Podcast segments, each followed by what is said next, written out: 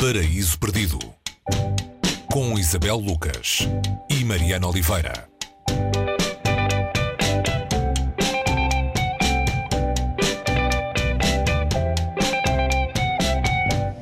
Há muitos livros de que falamos aqui no Paraíso Perdido que se prestam àquela espécie de jogo que é tentar adivinhar ou, ou, simplesmente pensar sobre isso, um, quanto da vida do autor é que está naquilo eh, que ele escreve.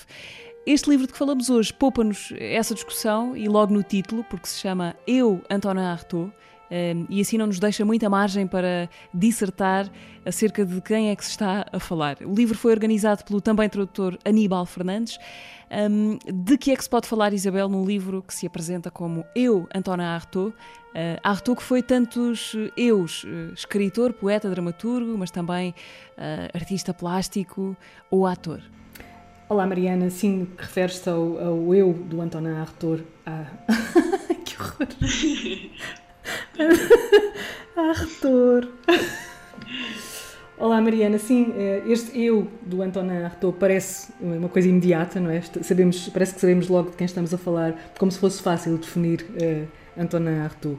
É um eu dúbio, é um eu cheio de, de, de, muitas perguntas que ele mesmo foi fazendo ao longo da sua vida e que este livro é um livro uh, com escritos uh, antes, durante e depois de Rodé, uh, o sítio onde ele viveu alguns dos, dos, dos anos e dos meses mais penosos da vida dele, um hospício levam-nos precisamente a essa inquietação à volta da interrogação de quem foi Antonin Artaud.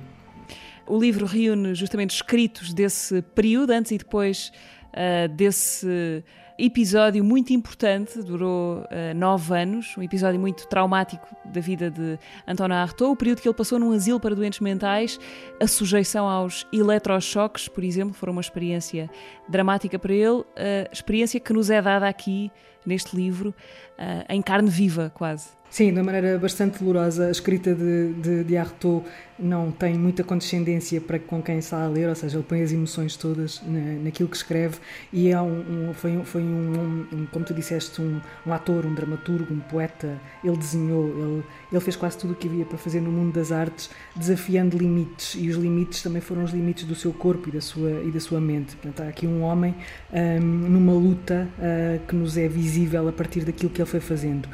A maneira como esse, esse tratamento foi sendo uh, administrado numa relação muito estranha entre, entre um médico e, e, o seu paciente está descrita em alguns destes textos, que também inclui outras, incluem cartas, uh, poemas, algumas conferências, incluem dissertações sobre alguns dos temas que mais o afligiam, nomeadamente o corpo, a relação entre espectador uh, e ator no teatro, que ele quis uh, quase desconstruir, uh, apelando ali a, um, a elementos de, de, crueldade nessa, nessa relação.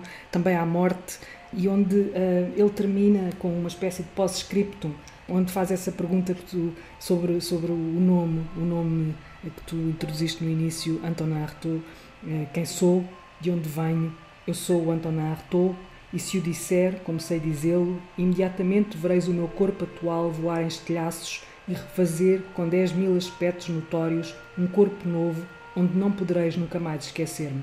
Se olharmos para a imagem de, e são muitas as, as, as fotografias de Antonin Artaud, tendo em conta os anos em que ele viveu, que mostram o rosto jovem, um rosto muito bonito, um homem belo, e o rosto do Antonin Artaud, que morreu com 51 anos, percebemos as marcas uh, do que foi a sua vida uh, e é um rosto quase irreconhecível, a não ser em alguns traços, uh, num olhar, é um olhar que inquire aquilo que está à sua volta. Deste-nos aí algumas palavras de Antonin Artaud sobre ele próprio. Podemos lembrar também as palavras de outro grande autor sobre este outro grande autor. Sim, Roland Barthes escreveu uma, se calhar uma, uma das melhores definições sobre a obra e sobre, e sobre a figura de, de Antonin Artaud, que lançou sempre muito da sua biografia em todo o trabalho que fez. Ele foi um surrealista, foi expulso do movimento surrealista e diz Roland Barthes, num, num dos textos que acompanha este livro, diz Roland Barthes, a escrita de Artaud está situada a um nível de incandescência, de incêndio e de transgressão que não há, no fundo, nada a dizer sobre Artaud. Não há livro a escrever sobre Artaud, não há crítica a fazer sobre Artaud. A única solução seria escrever como ele e entrar no plagiato de Artaud.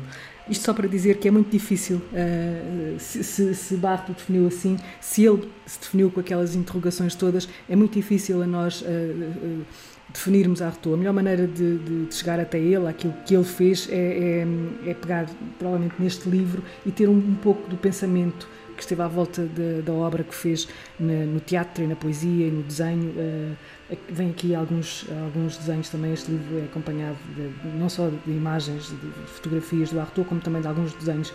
Dizia eu que podemos ter aqui, não conseguindo ler a obra toda dele, uh, mas uh, não conseguindo imediatamente, será uma boa maneira de entrar no universo do Arthur, este conjunto de textos selecionados pelo Aníbal Fernandes. Eu, António Arthur, está publicado em Portugal na Assírio Alvim, também na Sistema Solar, com tradução, organização e apresentação de Aníbal Fernandes. Foi o livro que tivemos hoje no Paraíso Perdido. Até para a semana. Até para a semana.